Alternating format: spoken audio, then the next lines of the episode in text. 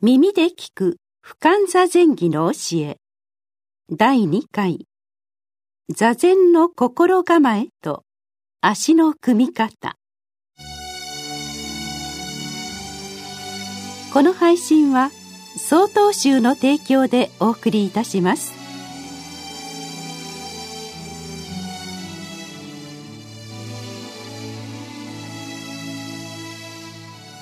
俯瞰座禅儀には座禅の実践方法が詳しく丁寧に説かれています。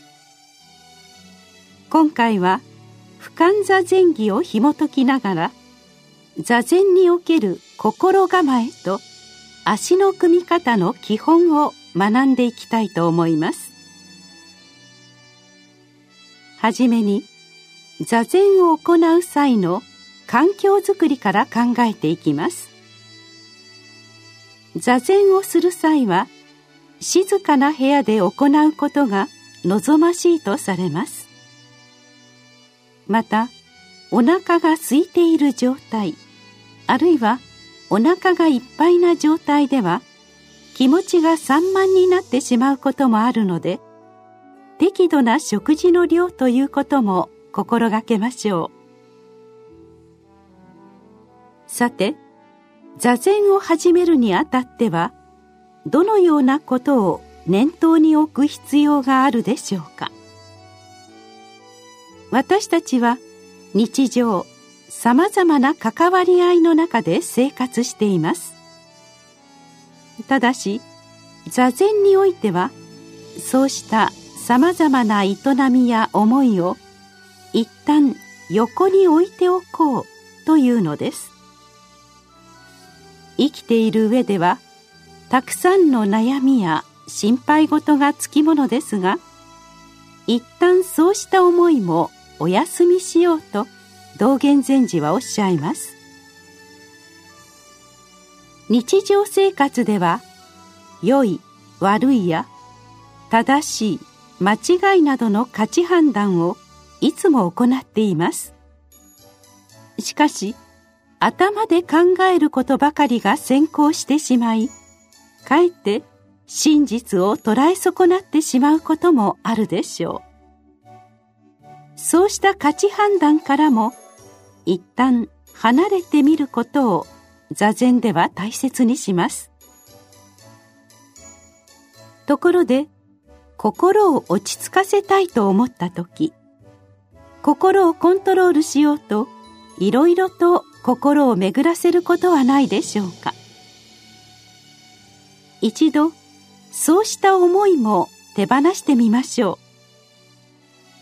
あるいは精神を統一しようと何かをイメージしたり観察したりすることもありますが座禅においてはこうしたことも行わないことにしています。そして仏様のようになろう。完成された人間になろう。などという思いも抱かない方が良いと言います。次に足の組み方を見ていきましょう。まず座禅をする際には座布団のようなものを敷いた上で座布というクッション状のものをお尻に当てて足を組むとされます。現代では畳の上に座布を置いて座禅をすることが多いと思われます。足の組み方は両足をももの上に上げて組む結果ふざと。片方の足をももの上に上げる半下ふざがあります。結果ふざは右の足を左ももの上に乗せ次に左足を右ももの上に乗せて組みます。半下ふざはただ左の足を右ももの上に乗せる組み方です。そして衣や帯をゆったりと身につけさらにきちんとそれらを整えておきなさいと道元禅師はおっしゃっています。現代の皆さんであれば体を締め付けるような衣服は避け節度を持って衣服を整えると気持ちよく座禅に臨めると思います。足を組んだら上半身を整えていきますがこの続きは次回学びたいと思います。